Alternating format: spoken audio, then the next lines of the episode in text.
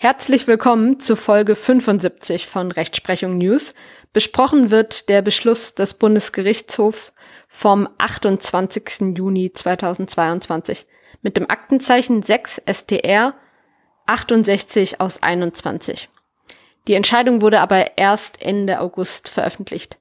Wie ihr aus dem Aktenzeichen schließen könnt, diesmal nach längerer Zeit mal wieder eine strafrechtliche Folge. Es geht um die Kriterien zur Abgrenzung einer strafbaren Tötung auf Verlangen von einer straflosen Beihilfe zum Suizid. Die hat der BGH in dieser Leitsatzentscheidung nun konkretisiert. Die wesentliche Aussage dieser Entscheidung ist, dass die Frau, die ihrem sterbewilligen Ehemann auf dessen Wunsch eine tödliche Überdosis Insulin gespritzt hat, sich nicht strafbar gemacht hat. Nicht sie, sondern ihr Mann habe das zum Tod führende Geschehen beherrscht. Die Abgrenzung erfordere eine normative Betrachtung.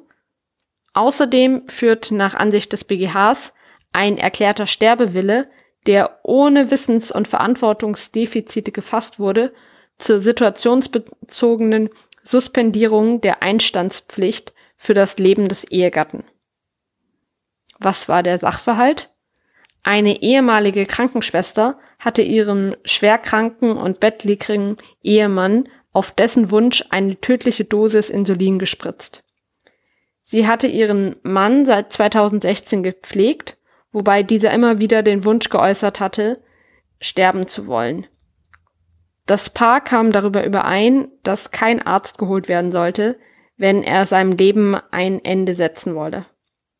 Im Frühjahr 2019 wurden seine Schmerzen dann stärker und sein Zustand verschlechterte sich weiter. Nahezu wöchentlich sagte er, gehen zu wollen. Im August 2019 litt der Mann erneut unter starken Schmerzen. Auch hochdosierte Schmerzmittel halfen nicht. Er bat seine Frau um Erlösung. Und am 7. August 2019 sagte er zu seiner Ehefrau bei einer Tasse Kaffee, heute machen wir's. Er wollte nun endgültig gehen. Im Laufe des Abends forderte er seine Frau auf, ihm alle im Haus vorrätigen Tabletten zu geben. Sie fragte ihn dann, ob er keinen Abschiedsbrief schreiben wolle, weil sonst noch alle denken würden, dass sie ihn umgebracht habe. Er hielt das erst nicht für nötig, schrieb dann aber mit zitternden Händen noch in ein Notizbuch, dass er unter den großen Schmerzen nicht weiterleben wolle und seiner Frau verboten habe, auch einen Arzt einzuschalten. Und hoffe, dass sein Tablettenvorrat ausreicht, um von seinen großen Schmerzen erlöst zu werden. Seine Frau reichte ihm daraufhin dann die Tabletten, die er selbstständig einnahm und herunterschluckte. Daraufhin forderte er sie auf, alle noch vorhandenen Insulinspritzen zu holen. Dies tat sie auch und verabreichte ihm durch eine tödliche Dosis diese sechs Schmerzen, Spritzen. Nachdem sie ihm die Spritzen verabreichte, fragte er sie noch, ob das auch wirklich alle vorrätigen Spritzen gewesen sind, nicht, dass er noch als Zombie zurückkehrt. Der Mann schlief dann daraufhin ein und die Frau vergewisserte sich immer wieder, ob er noch atmet und stellte dann in der Nacht den Tod fest. Ein Arzt informierte sie aufgrund der Absprache mit ihrem Ehemann nicht. Der Mann starb dann an Unterzuckerung infolge des injizierten Insulins. Die eingenommenen Medikamente wären auch tödlich gewesen, jedoch erst zu einem späteren Zeitpunkt. Das Landgericht Stendal hielt das Verhalten der Frau für strafbar. Es verurteilte sie wegen Tötung auf Verlangen gemäß 216 Absatz 1 StGB. Sie habe ihrem Mann aktiv handelnd die Insulinspritzen gesetzt. Obwohl er bei vollem Bewusstsein gewesen sei, habe er nicht bis zum Eintritt des Todes die Möglichkeit gehabt, sein Schicksal selbst in die Hand zu nehmen, sondern er habe sein Leben in die Hand seiner Frau gelegt. Die angeklagte Ehefrau habe nicht lediglich straffreie Beihilfe zum Suizid geleistet, denn sie habe das zum Tode ihres Ehemanns führende Geschehen maßgeblich in ihren Händen gehabt. Obwohl ihr Ehemann seinen Tod aktiv gewünscht habe, habe er nicht bis zum Eintritt seines Todes die Option gehabt, den zum Tod führenden Kausalverlauf abzubrechen. Diese Möglichkeit und damit die Tatherrschaft habe allein die Angeklagte gehabt. Der BGH sah das nun anders. Er bewertete das Tatgeschehen nämlich anders. Er verneint die Tatherrschaft der Ehefrau. Das zum Tod führende Geschehen hat die Ehefrau nicht tatsächlich beherrscht nach dem BGH. Eine solche Tatherrschaft habe der Täter dann, wenn sich der Suizident nach dem, nach dem Gesamtplan in die Hand des anderen begebe um von ihm den Tod duldend entgegenzunehmen. Soweit nach Vollzug des Tatbeitrags des Sterbehelfers dem Sterbewilligen noch die Freiheit verbleibe, sich den Auswirkungen des in Gang gesetzten Geschehens zu entziehen, liege nur Beihilfe zur Selbsttötung vor. Die Frau hat sich daher nach Meinung des BGHs unter keinem Gesichtspunkt strafbar gemacht. Ihr Verhalten stelle sich als straflose Beihilfe zum Suizid dar. Die aktive Verabreichung der Spritzen steht dem nicht entgegen. Vielmehr komme es bei der Abgrenzung von einer strafbaren Tötung auf Verlangen, von einer straflosen Beihilfe zum Suizid auf eine normative Betrachtung an. Eine Abgrenzung nach Maßgabe einer naturalistischen Unterscheidung von aktivem und passivem Handeln sei dagegen nicht sinnvoll. Anhand dieser normativen Abgrenzung des BGHs hat sich die Angeklagte, die Frau, das zum Tod führende Geschehen beherrscht, sondern der Ehemann. Bei wertender Betrachtung hätten die Einnahme der Tabletten und die Injektion des Insulins nach dem Gesamtplan einen einheitlichen, lebensbeendenden Akt gebildet, über dessen Ausführung allein der Ehemann bestimmte. Dieser habe sich in erster Linie durch die selbst eingenommenen Medikamente umbringen wollen. Die Insulinspritzen seien lediglich zur Sicherstellung des Todeseintritts gedacht gewesen. Beides zusammen sei ein Gesamtplan eines einheitlichen Akts gewesen, den der Verstorbene selbst bestimmt hat. Auch sei es letztlich Zufall gewesen, dass das Insulin den Tod verursacht habe. Auch die zuvor geschluckten Tabletten sind dazu geeignet gewesen, die hätten aber eben erst später wirken können. Der unbedingte Sterbewille des Ehemanns überlagerte das Gesamtgeschehen. Der Ehemann selbst habe durch Einnahme der Schmerzmittel das zum Tod führende Geschehen aktiv in Gang gesetzt. Die zusätzliche Injektion des Insulins sei eben Teil dieses einheitlichen, das Leben beenden, maßgeblich vom Ehemann selbstbestimmten Gesamtakts gewesen.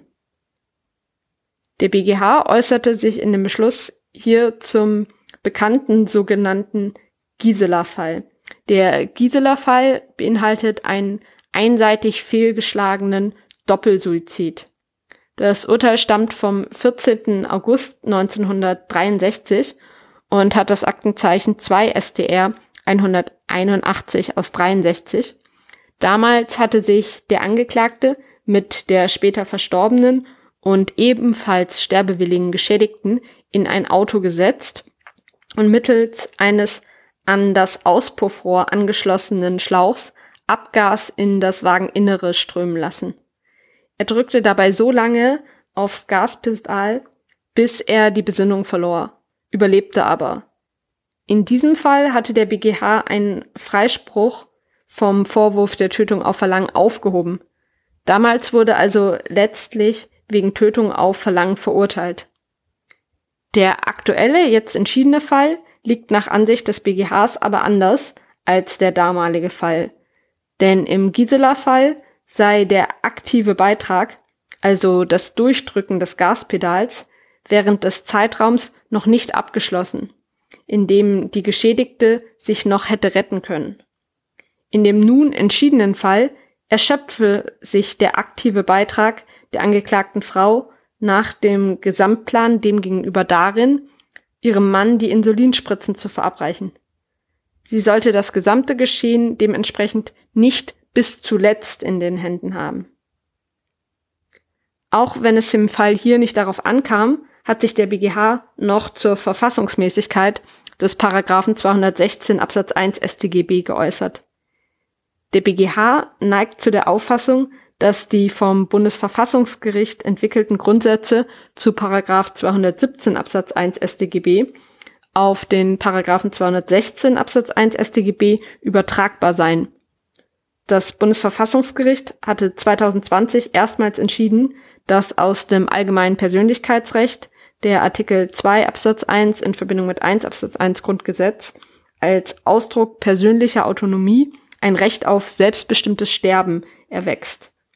Das Bundesverfassungsgericht hat deshalb Paragraph 217 StGB, der die geschäftsmäßige Förderung der Selbsttötung unter Strafe stellte, für nichtig erklärt. Der BGH hält es deshalb für naheliegend, dass Paragraph 216 Absatz 1 StGB einer verfassungskonformen Auslegung bedarf, wonach jedenfalls diejenigen Fälle vom Anwendungsbereich der Norm ausgenommen werden, in denen es einer sterbewilligen Person faktisch unmöglich ist, ihre frei von Willensmängeln getroffene Suizidentscheidung selbst umzusetzen und darauf angewiesen ist, dass eine andere Person die unmittelbar zum Tod führende Handlung dann ausführt. Der BGH prüft hier auch noch eine Unterlassensstrafbarkeit der Frau. Eine solche sah der BGH aber ebenfalls nicht erfüllt. Aus ihrer Garantenstellung gemäß dem Paragraphen 1353 Absatz 1 Satz 2 BGB als Ehefrau folge für das konkrete Geschehen keine Pflicht zur Abwendung des Todes. Ihr Mann hatte ihr verboten, einen Arzt zu rufen. Der freie Sterbewille ihres Mannes habe zu einer situationsbezogenen Suspendierung ihrer Einstandspflicht für sein Leben geführt, nach Ansicht des BGHs. An dem Urteil wird einiges kritisiert. Insbesondere wird dem BGH vorgeworfen, dass nun die Grenze zwischen Suizidbeihilfe und aktiver Sterbehilfe verschwimmen. Manche sagen, dass der Bundesgerichtshof mit seiner Entscheidung das strafrechtliche Verbot der Tötung auf Verlangen de facto aufgegeben hat. Damit sei der Damm zur aktiven Sterbehilfe gebrochen. Von manchen wird der Bundestag deshalb aufgefordert, für Klarstellung zu sorgen, denn das Töten durch andere müsse weiterhin verboten bleiben. Sonst nehme der gesellschaftliche Druck auf alte, pflegebedürftige, schwerstkranke und behinderte Menschen zu. Andere hingegen finden die Entscheidung sehr gelungen. Übrigens diskutieren derzeit die Abgeordneten auch noch um eine Nachfolgeregelung für den gekippten Paragraphen 217 StGB. Im Raum stehen drei fraktionsübergreifenden Entwürfe, die im Juni erstmals im Plenum diskutiert wurden. Mitzunehmen aus dem Urteil ist, dass eine Frau, die ihrem sterbewilligen Ehemann auf dessen Wunsch eine tödliche Überdosis Insulin gespritzt hat, sich nicht strafbar macht, wenn nicht sie, sondern ihr Mann das zum Tod führende Geschehen bei normativer Betrachtung beherrscht. Dann liegt kein Fall der strafbaren Tötung auf Verlangen vor und es besteht auch keine Unterlassensstrafbarkeit. Und dann ganz zum Schluss noch drei kurze Hinweise.